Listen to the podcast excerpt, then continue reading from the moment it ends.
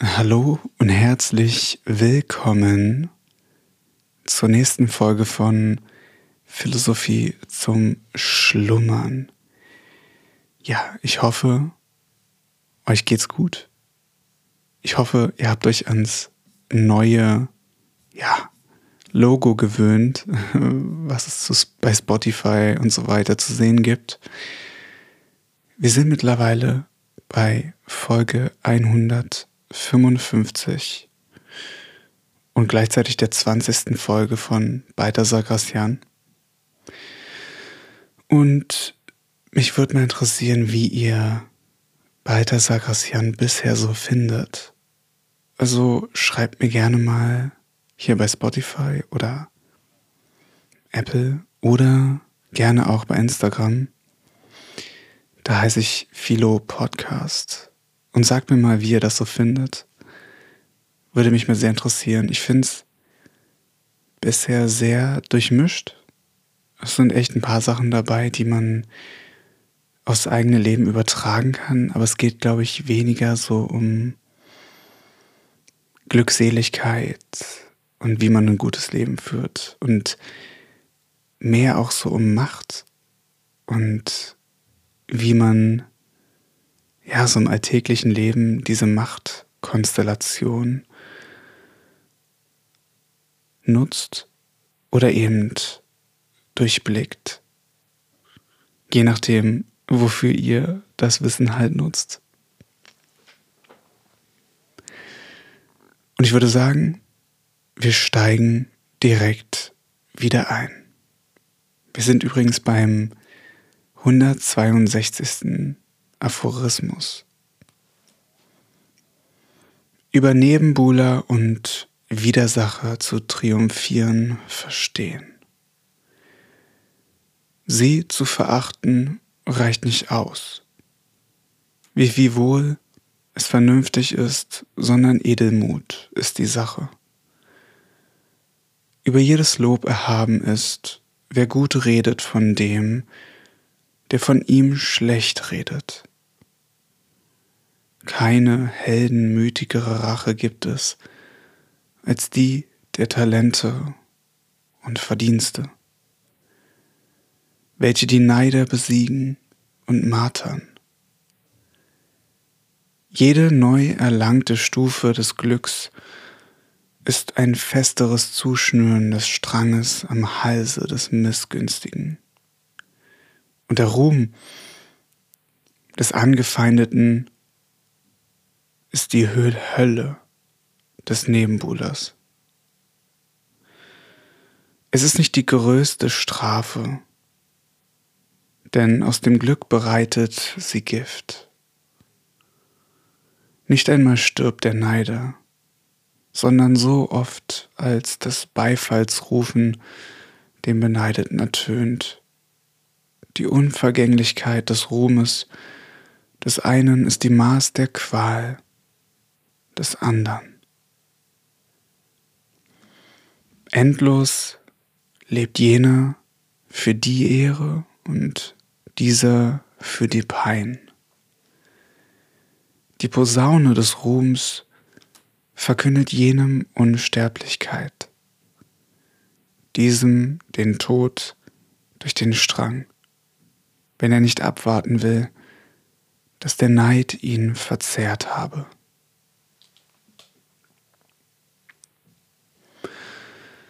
Nie aus Mitleid gegen den Unglücklichen, sein Schicksal auch sich zuzuziehen.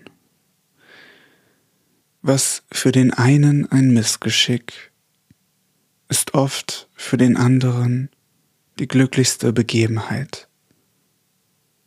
Denn keiner könnte beglückt sein, wenn nicht viele andere unglücklich wären.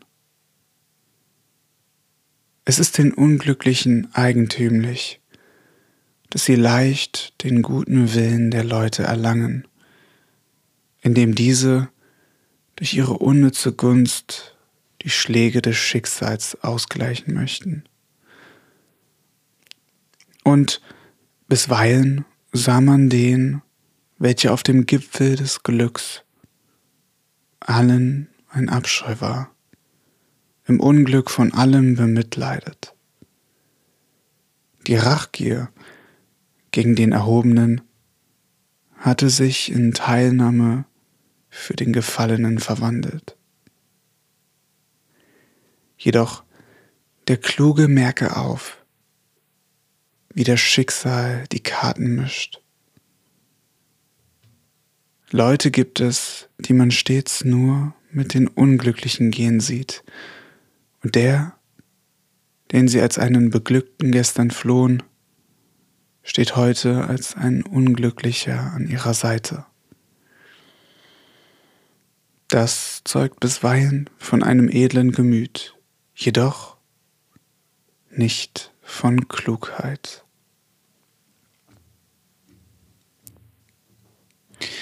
Interessanter Punkt. Und ich frage mich, wie genau man das interpretieren kann.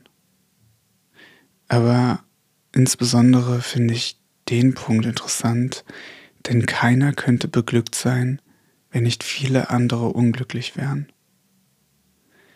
Und ich musste als allererstes irgendwie an die Börse denken, weil am Ende des Tages es ja so ist, wenn du an der Börse spielst und Geld investiert hast, dann ist es meistens so, wenn du gewinnst, verliert irgendjemand anderes. Und genauso, wenn du verlierst, gewinnt wieder irgendjemand anderes. Und ich frage mich, ob das Leben einfach so ist. Dass immer, wenn es einem selber gut geht, dass ein anderer darunter leiden muss. Weil wenn man sich so die Geschichte anguckt und auch reflektiert, so die westliche Welt, wie unsere Zivilisation irgendwie zustande gekommen ist, dann hat man doch das Gefühl, dass Wohlstand immer auf Kosten anderer stattfindet. Und die Frage ist, geht es in so großen Gesellschaften, in so großen Zivilisationen überhaupt ohne diesen Fakt, dass irgendjemand leiden muss? Ich glaube, ich bin nicht der, der das beantworten kann, aber es macht einen auf jeden Fall nachdenklich. Weiter geht's.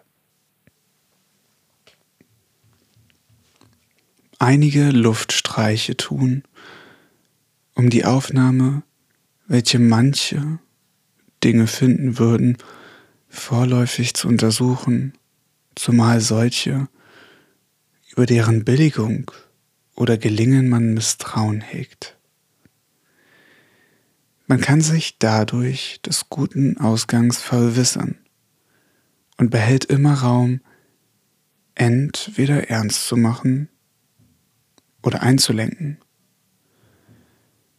Man prüft auf diese Art die Neigungen und der Aufmerksame lernt seinen Grund und Boden kennen, welches die wichtigste Vorkehr ist beim Bitten, beim Lieben und beim Regieren.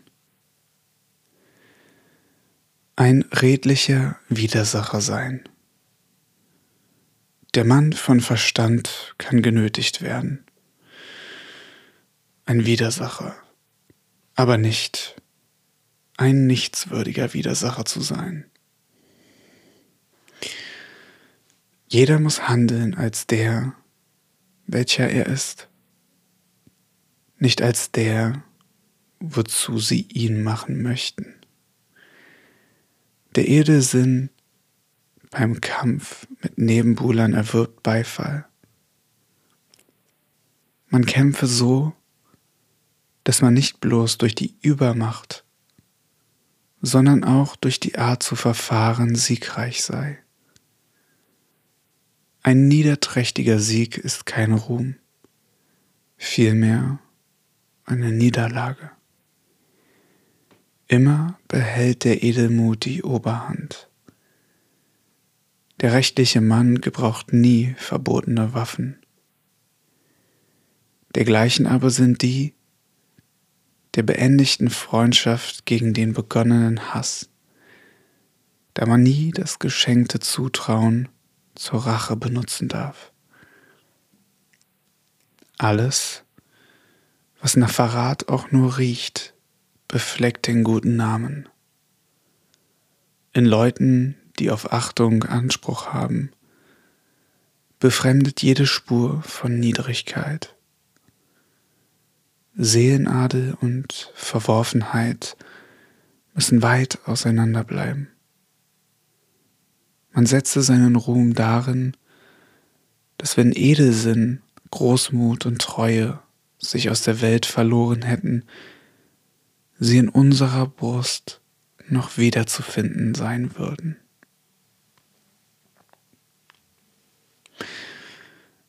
Den Mann von Worten von dem Werken unterscheiden.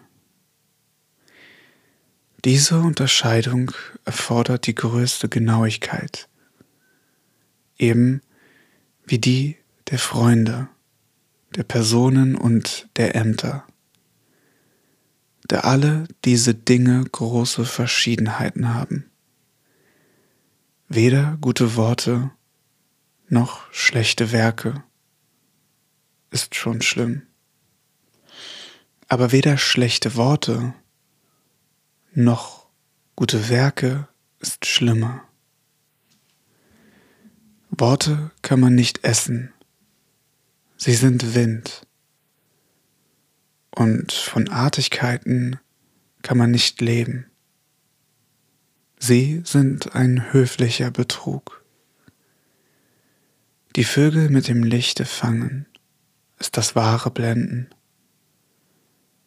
Die Eitlen lassen sich mit dem Wind abspeisen. Die Worte sollen das Unterpfand der Werke sein, und dann haben sie ihren Wert. Die Bäume, die keine Frucht, sondern nur Blätter tragen, pflegen ohne Mark zu sein. Man muss sie kennen, die einen zum Nutzen, die anderen zum Schatten. Ja, auch wieder ein interessanter Aphorismus. Und auch wieder so diesen Gedanken mal im alltäglichen Leben zu überlegen, was sind so Leute, die viel erzählen, aber keine Taten sprechen lassen?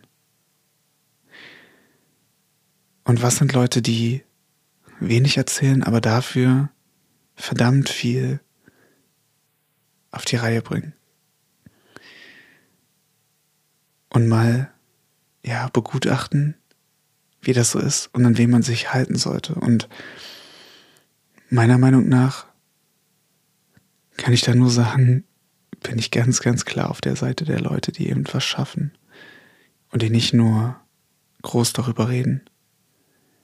Aber gleichzeitig sollte man immer daran denken, dass wenn man Gutes tut, man auch darüber reden sollte. Weiter geht's. Sich zu helfen wissen.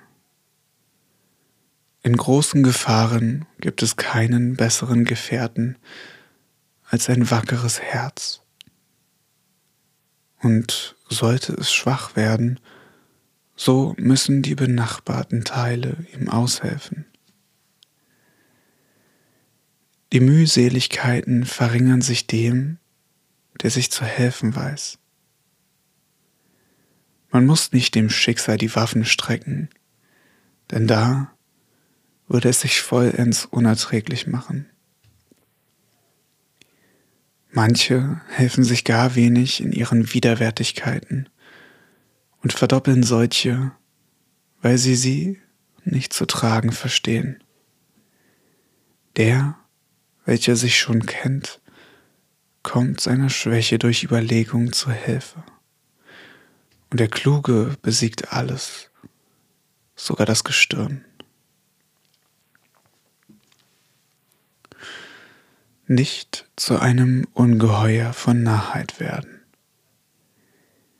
Dergleichen sind alle eitle, anmaßliche, eigensinnige, kapriziöse, von ihrer Meinung nicht abzubringende, überspannte, Gesichtsschneider, Possenreißer, Neuigkeitskrämer, Paradoxisten, Sektierer und verschrobene Köpfe jeder Art.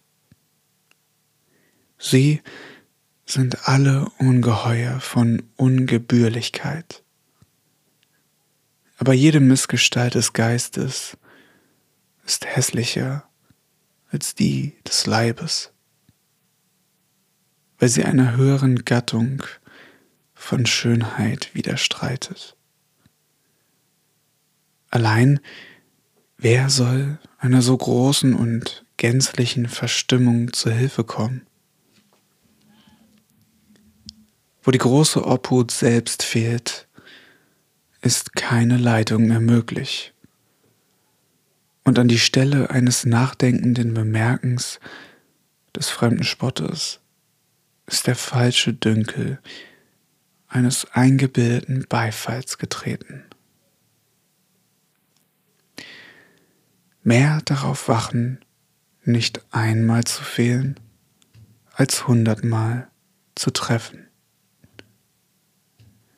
Nach der strahlenden Sonne sieht keiner, aber alle nach der verfinsterten.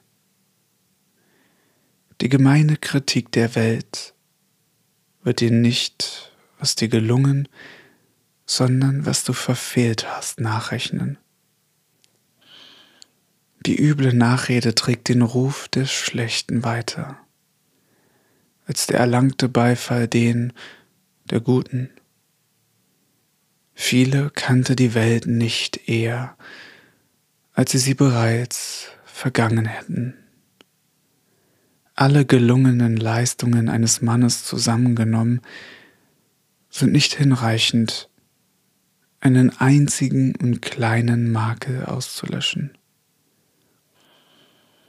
Also komme jeder von Irrtum hierüber zurück und wisse, dass alles, was er je schlecht gemacht, jedoch nichts von dem, was er gut gemacht, von den Übelwollenden angemerkt werden wird. Ich finde, das ist wieder ein wahnsinnig guter Punkt, den man auch in der Politik sieht. Na, und generell so eine oder so eine Feststellung, die man unbedingt haben sollte, wenn man sich ins öffentliche Licht bewegt. Ne? Also wenn man wirklich ja eine Person des öffentlichen Lebens wird oder Politiker, weil diese Leute unter unfassbarer Durchsicht sind, also so Druck sind, dass jeder gefühlt einen Fehler finden will, ne? die politische Gegenseite, die Öffentlichkeit, die Medien. Und selbst wenn es eine ganz, ganz Kleinigkeit ist, wird darauf rumgeritten und alles andere gerät in Vergessenheit. Und ich finde das wirklich erstaunlich. Also, ich kann hier dem guten Balthasar Gracian nur zustimmen. Weiter geht's. Bei allen Dingen stets etwas in Reserve haben. Dadurch sichert man seine Bedeutsamkeit.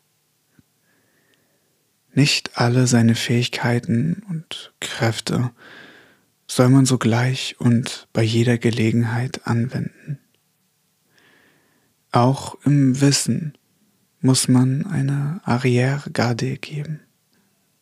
Man verdoppelt dadurch seine Vollkommenheiten. Stets muss man etwas haben, wozu man bei der Gefahr eines schlechten Ausgangs seine Zuflucht nehmen kann. Der Einsatz leistet mehr als der Angriff, weil er Wert und Ansehen hervorhebt. Der Kluge geht stets mit Sicherheit zu Werke und auch in der hier betrachteten Rücksicht geht jenes pikante Paraxodon, Paradoxon. Mehr ist die Hälfte als das Ganze. Auch eine sehr gute Regel. Und auch wieder im beruflichen sehr, sehr häufig anzuwenden und auch zu sehen. Ne? Also weil am Ende des Tages man sich immer einen Puffer aufbauen sollte für sein eigenes Wohl. Ja, das, das heißt, dass wenn wirklich man in extrem stressigen Situationen ist, man eben nicht dazu gezwungen ist, auf dem Zahnfleisch zu gehen, sondern eben sich aus der Reserve locken zu können und genau diese Reserve bedienen zu können, die man weggelassen hat. In diesem Sinne, ich hoffe, euch hat diese Folge gefallen. Ich hoffe, ihr seid eingeschlafen. Und ich würde mich wirklich freuen, wenn ihr mir bei Spotify folgt und weiter dabei bleibt. Bis zum nächsten Mal. Bis dann.